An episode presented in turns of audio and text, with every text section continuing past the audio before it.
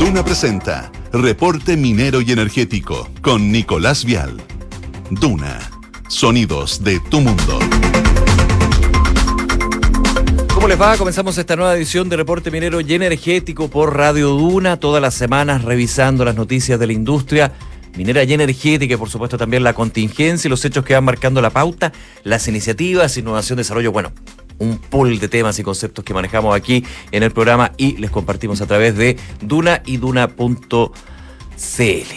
Eh, antes de empezar el programa de hoy como reporte minero y energético, queremos enviar un fuerte abrazo a todos y todas quienes han visto afectados por el reciente temporal, el sistema frontal que ha afectado a la zona centro-sur del país. Esperamos que, como se están tomando, las medidas sigan en desarrollo para mejorar la situación de miles de personas que están enfrentando un abrazo y toda la fuerza aquí desde el programa y el equipo, por supuesto.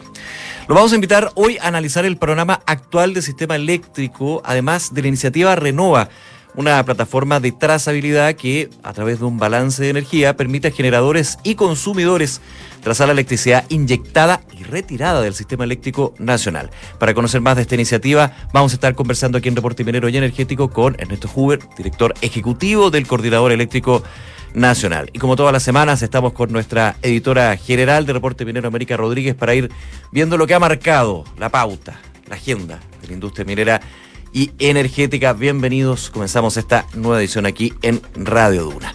Estamos justamente en el estudio nuestro invitado, el director ejecutivo del Coordinador Eléctrico Nacional, Ernesto Huber. Ernesto, un placer eh, que nos acompañe aquí en Reporte Minero Energético. ¿Qué tal?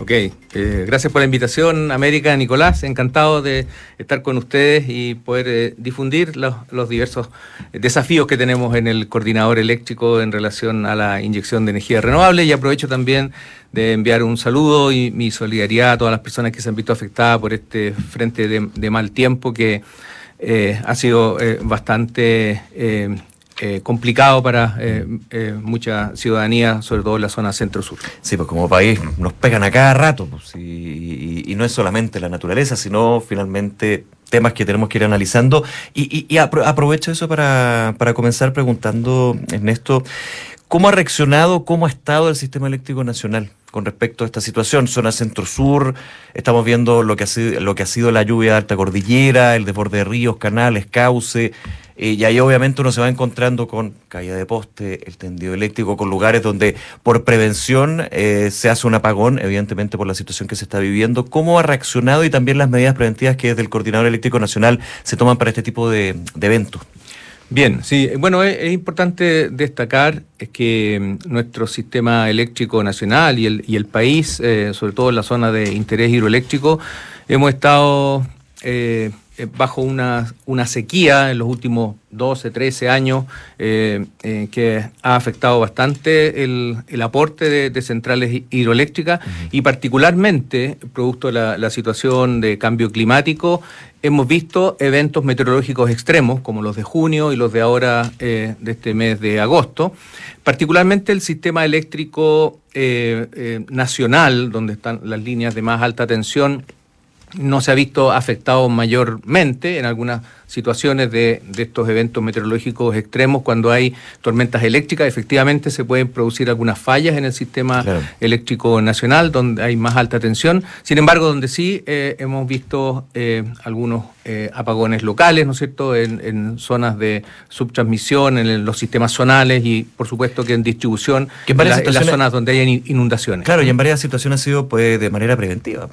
Sí, bueno, e-, efectivamente hay, hay todo un, trabajo y una preparación. Uno pensaría, perdón, porque se cayó el sistema, no. Eh, en varios casos, en algunos evidentemente ya puede haber un tema más estructural. Claro, pero fundamentalmente han, son eh, lo que hemos visto son problemas locales. Eh, efectivamente, ahí eh, las empresas de distribución se preparan para estos eventos meteorológicos extremos, reforzando cuadrillas para poder atender de la manera más rápida posible cuando hay estos apagones en ciertas zonas de distribución del sistema de distribución que claramente se han visto muy afectadas por el frente de mal tiempo. Es un monitoreo constante que se va también actualizando con los operativos de emergencia, me imagino, es en APRED, una comunicación ahí. Hay, claro, hay un un, hay un canal de comunicación a través de la Superintendencia de Electricidad y Combustibles, donde nosotros vamos recibiendo eh, información en nuestra sala de control y, eso eh, lo reportamos a la Superintendencia de Electricidad y Combustible que participa en estos comités de, emergencia que se coordinan a través de Senapred. En esto, yo lo comentaba al inicio del programa, queremos conversar de esta iniciativa Renova. Antes de yo entrar a comentarla, ¿de qué se trata? Bueno, eh, Renova es una plataforma de trazabilidad de energía eh, renovable. Eh, a partir del año 2018, el Ministerio de Energía convocó a una mesa público-privada para justamente analizar los desafíos de la mayor inyección de energía renovable al sistema y cómo podíamos trazar, certificar la energía que se producía y la que se consumía en distintos puntos de nuestro sistema. Cada uno de los consumidores del, del, sistema, fundamentalmente los clientes libres, tienen metas de carbono neutralidad. Y en ese sentido es muy importante que ellos puedan de alguna forma recibir un certificado que dé cuenta de la electricidad que ellos están consumiendo, qué tan renovable eh, puede ser. Y ese es el objetivo de, de Renova. Ahora, ¿para qué sirve? Eh, trazar para ver qué tan renovable es el consumo que, tienen los de, de, alguna forma, cada una de las, industrias, fundamentalmente hemos visto eh, un gran interés en la gran minería. el interés fundamentalmente en, recibir un certificado que dé cuenta de el consumo de electricidad cuánto de ese consumo es finalmente producido con energías eh, renovables en el sistema. Eh, cada una de estas, de estas, eh, de estos consumos participa en distintas industrias, no solo la, minería, hay, industrias vitivinícolas, forestales, inmobiliarias incluso, que tienen sus propias, propias metas de carbono neutralidad. nosotros como país tenemos una, meta muy ambiciosa que es de aquí al 2050 poder ser carbono neutrales. Y cada una de, las, eh, de los consumidores, de las, eh, los clientes libres que participan eh, en el mercado, comprando electricidad, tienen sus propias metas de carbono neutralidad. Y para ello es muy importante tener estos certificados que muestren que uno de los insumos principales, en el caso de la, de la gran minería, por ejemplo, pueda llegar a ser 100% renovable. Y, tenemos varios ejemplos de eh, compañías mineras que han alcanzado esos certificados con 100% energía renovable. Es bien interesante esto porque uno parte de la base de que las industrias, entre ellas la minera, por ejemplo, se va fijando exigencias de medioambientales carbono neutralidad. Pero si yo me fijo una exigencia, y es como la vida misma, yo me exijo llegar a tal, a, tal objetivo, o sacar la universidad, o llegar a un trabajo, o tener una familia, pero para eso tengo que tener un camino, para efectivamente ver si estoy llegando o no a esa meta. La trazabilidad aquí es clave. Y eh, tener la información que ustedes pueden entregar a través de esta trazabilidad. Sí, y bueno, fundamentalmente la, la trazabilidad es muy, es muy clave y además que sea una plataforma confiable, eh, eh, que permita eh, certificar el consumo renovable de cada uno de los, de los clientes del sistema, evitar la doble contabilidad mm. del, del, atributo renovable también eh, es muy importante. Que la garantía la da el Coordinador Eléctrico Nacional, en este caso como órgano... como órgano independiente, ¿no es cierto? Somos una, una corporación autónoma de derecho público, técnica e independiente, creada por ley a partir del año 2016, eh, la, ley 20.936, y por lo tanto damos esa garantía a todos los agentes y todos los que participan en el mercado. Ahora, también me imagino que esto genera una especie, corrígeme el concepto, puedo estar equivocado, pero un mapeo de lo que se está generando en, términos, en términos del sistema eléctrico nacional. Sí, bueno, efectivamente. Voy identificando cuál es el consumo de las industrias, que son consumidores importantes de, energía, y qué energía están consumiendo, y qué tipo, porque también energía renovable hay varias, pues, sabemos. Así es. Eh, bueno, eh, yo diría que uno de los eh, atributos muy importantes de, de esta plataforma es la transparencia, se hace en base a esta tecnología blockchain que, de alguna forma garantiza la inmutabilidad de la información que está ingresada en la plataforma. Y eh, de alguna forma nos ha permitido eh, incentivar a, los participantes eh, del sistema eléctrico nacional a poder certificar y de alguna forma motivar eh, el ingreso de mayor energía renovable en el sistema.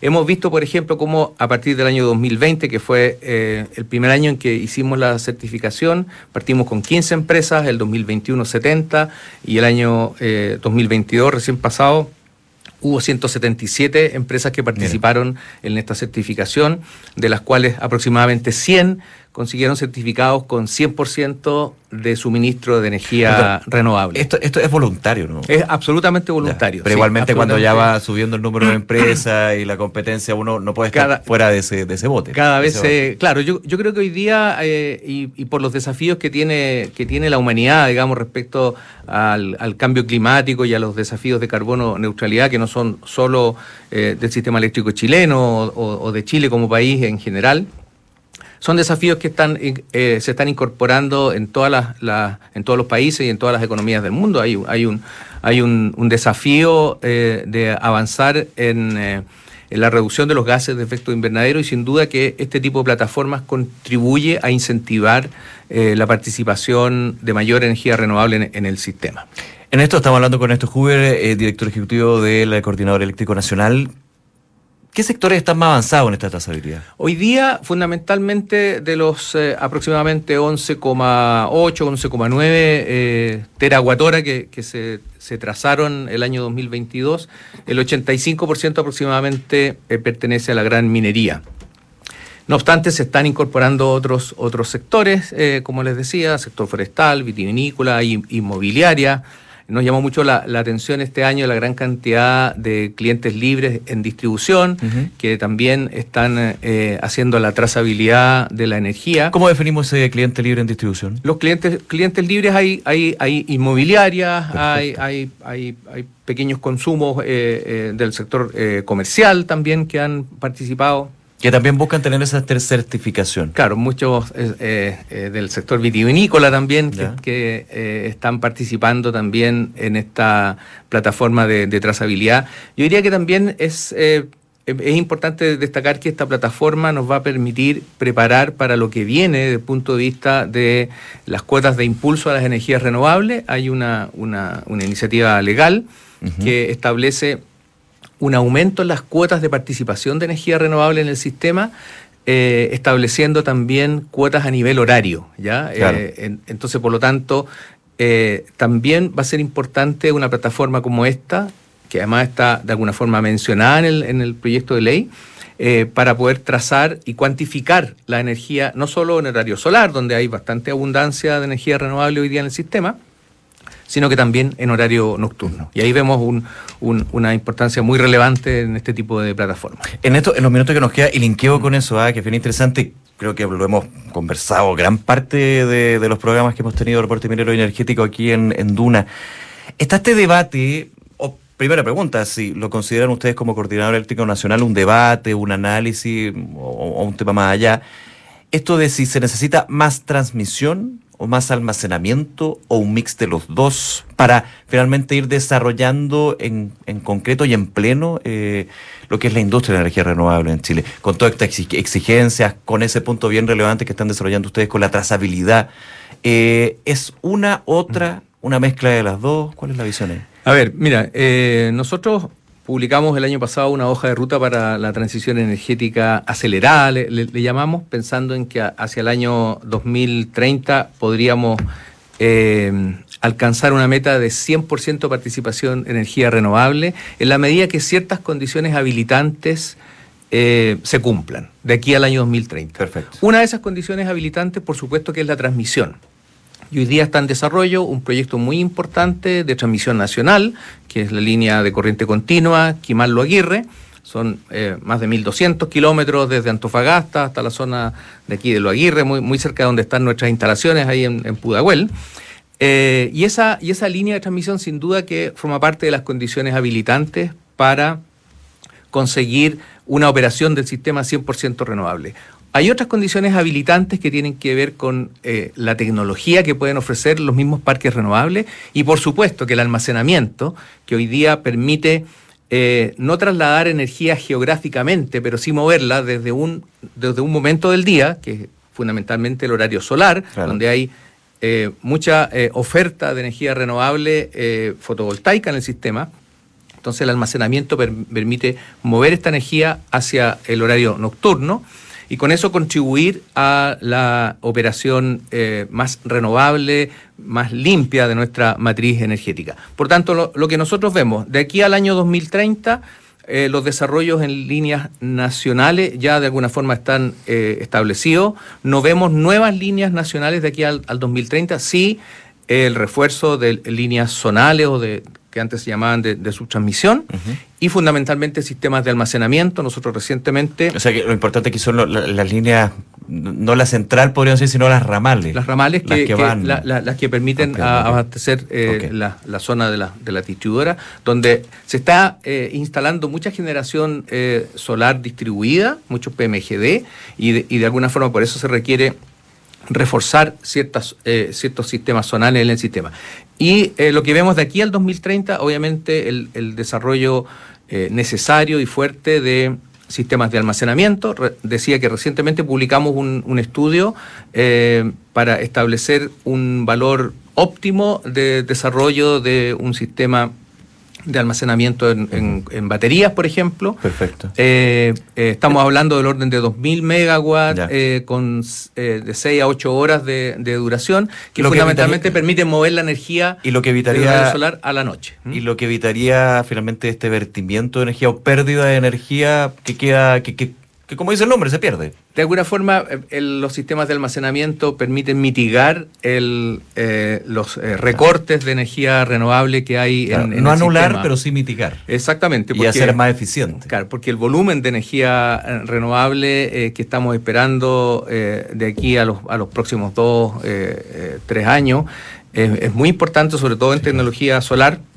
La Agencia Internacional de la Energía ya nos anunciaba que en esta década la, tecnología que, va a ser predominante, digamos, eh, eh, desde el punto de vista de energía renovable, va a ser la energía solar y por lo tanto el desarrollo de los sistemas de almacenamiento. Nosotros hemos dicho ahí en varios foros que eh, uno de los, de los factores claves del éxito de esta transición, además del foco en la seguridad, son los sistemas de almacenamiento que permitan justamente mitigar los recortes y mover energía desde el horario solar al horario nocturno. Ernesto Huber, director ejecutivo del Coordinador Eléctrico Nacional. Ernesto, un placer que nos haya acompañado aquí en Reporte Minero y Energético y seguimos conversando, porque tantos temas, éxito también con esta eh, iniciativa Renova. ¿eh? Muy bien, interesante. Ok. Que esté muy bien. Muchas gracias, ¿eh? Nicolás. América, que esté muy bien. Gracias. ¿Y sabía usted que SQM ha contribuido a entregar soluciones para el progreso humano? Sus productos son esenciales para la industria de la salud, alimentación, tecnología y la generación de energías limpias que mueven al mundo. Estamos en Reporte Minero y Energético en Radio Duna.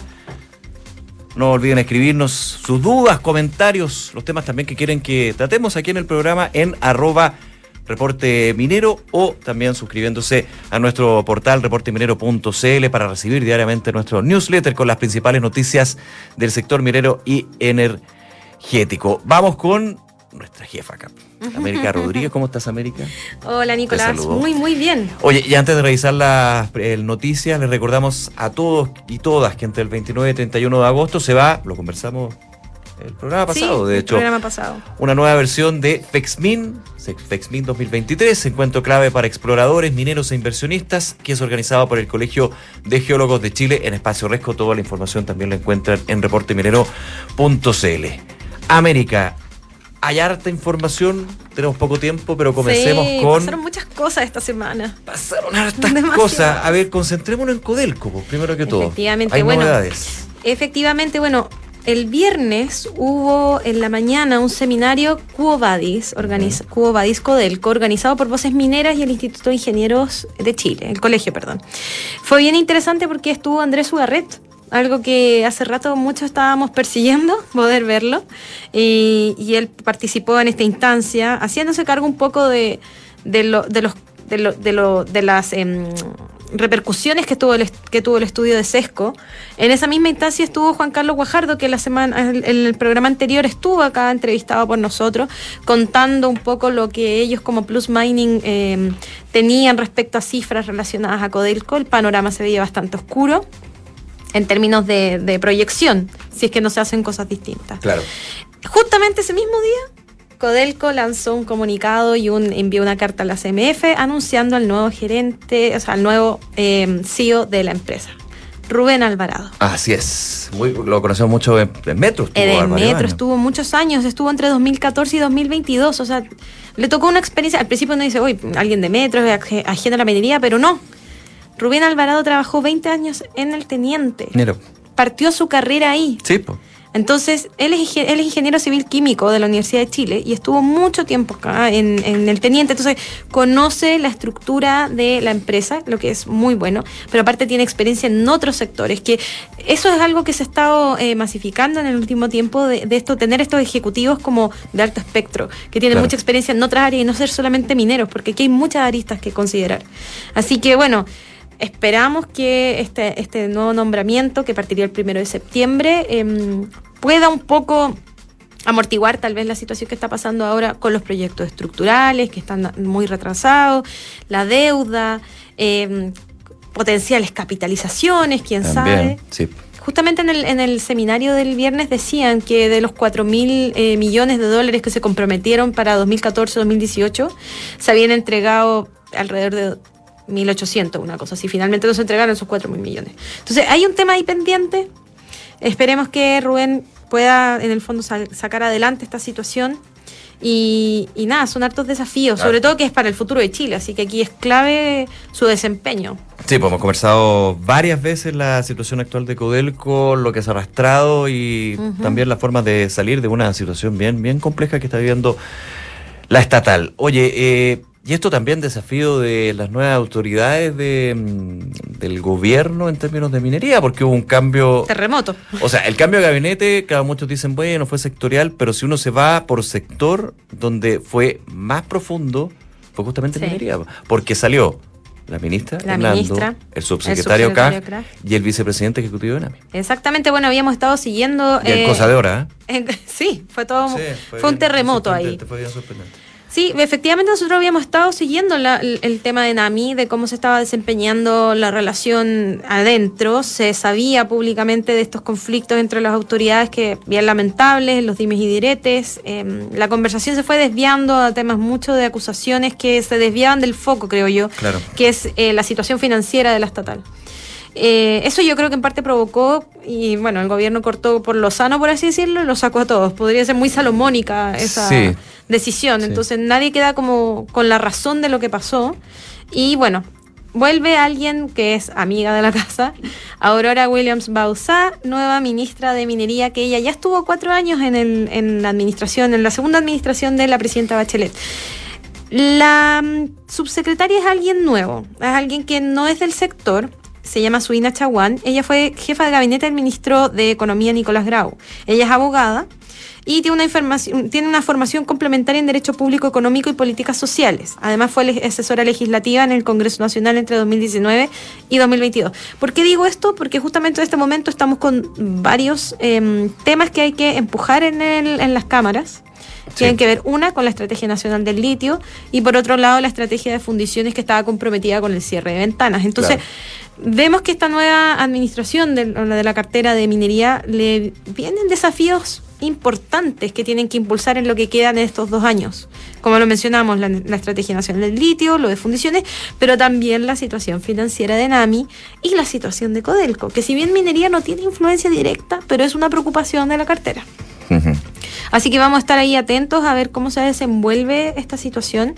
Eh, ojalá que a las autoridades les vaya bien, porque si les va bien a ellos, nos, nos va, bien, bien a, todos. No como programa, sino a todos como, sí, a Chile, como a Estado, digamos, ¿no? Pues tanto, interés. Obvia, obviamente, como programa nos interesa que les vaya bien. Claramente. Y poder conversar con ellos en estos nuevos desafíos. Exacto, o sea, a mí, de hecho, como la misión que tengo invitar a la ministra para que hablemos de Enami, ya, que es el gran tema. Estamos pasando el, el, el dato. dato el dato. Saludos a la ministra Williams. Saludos a la ministra. Ha, ha, conversado muchísimo en, en, su paso anterior, porque en la administración de Michelle Bachelet. Sí, y bueno, no, no, olvidemos que ella, ah, si bien salió del ministerio, siguió trabajando eh, sí, muy legal a la industria, se, estuvo a cargo del clúster minero de Antofagasta eh, y su último cargo ahora fue gerente de operaciones del Centro Integrado de Pilotaje de Tecnologías Mineras de CIPTEMIN, que es un, un ente clave como el CNP para el desarrollo del ecosistema innovador minero y del emprendimiento en base tecnológica en el sector. Ellos impulsan, prestan los espacios, consiguen, eh, en el fondo, ellos certifican que esa tecnología le va a servir a tu faena. Tienen un rol muy estratégico. Oye, por último, como siempre, litio. Litio. ¿Qué pasa con el litio? Hay nuevos estudios que iban dimensionando Sí. esta industria. Salió un estudio súper reciente que básicamente dice que el litio aportaría ingresos anuales por hasta 3.300 millones de dólares de la mano del sector privado. De acuerdo a este estudio, si se extiende la cuota de producción de los actuales contratos de arrendamiento de Corfo, con SQM especialmente, y se incorpora la producción del salar de Maricunga, además entran en producción los contratos especiales de operaciones de litio, los SEOL, que hemos hablado en varias ocasiones de eso, en cuatro salares, hablamos de Maricunga, Laguna Verde, Las Islas y Pajonales, la producción máxima total de carbonato de litio se podría multiplicar por 2,7 veces al 2036, pasando de 220 mil toneladas a 600 mil. Hacia 2030 podríamos mantener incluso el 25% de la producción mundial. Este estudio igual está muy ligado al rol del sector privado. O sea, en este, en el Sí, fondo, en él uno lee que hay como una, no sé si decirlo como una crítica, pero eh, hay un temor, tal vez decirlo así, de la política estatal, que en el fondo retrasaría todo esto en este escenario si los fueran solo los privados los que explotan este tema. De hecho, el mismo estudio señala que en un eh, el precio, a diferencia del precio del cobre, el precio del litio no es público, porque nosotros sabemos cuánto se transa el precio del cobre y ese es el estimado por las bolsas, la bolsa de metales de Londres, la bolsa de Shanghái, etcétera. En el caso del litio no, no se transa en esos mercados. Entonces, si se hace un rango de entre 15 mil y 20 mil por tonelada de dólares, es decir, de 50 a 63 menos que el valor que ha tenido el litio hasta ahora, eh, la industria del litio podría aportar ingresos anuales permanentes al fisco de entre 0,1 y 1,1 puntos del PIB en 2022. Esto sería entre 2.700 y 3.300 millones de dólares. Imagínate. Es bastante lo que decíamos en el principio, claramente. Bueno, aquí también hay una crítica que varias personas lo han hecho. Yo no me hago cargo de esto, pero lo Pero voy a decir. Lo han hecho. Sí. En los autores de este estudio enfatizan que es un error transformar a Codel con un actor relevante de este negocio cuando su foco debe apuntar a cómo mejorar sus niveles de producción de cobre y aporte Claro, al fisco. Lo hemos escuchado aquí en varias, convers- en varias entrevistas, conversaciones en el programa. Exactamente. Bien, América, como siempre, muchas gracias. No, ¿eh? muchas gracias a ti, Nico. Que te vaya muy bien. Y gracias a ustedes por acompañarnos aquí en Reporte Minero y Energético. Recordarles que pueden escucharnos todos los martes a las 21 horas o los sábados a las 9 y media de la mañana por Radio Duna y también suscribirse a nuestro portal reporteminero.cl y vernos a través de la televisión en Canal 24 Horas y TV Chile. Soy Nicolás Vial. Esto fue Reporte Minero y Energético por Radio Duna. Nos vemos. Que estén muy bien. Chao.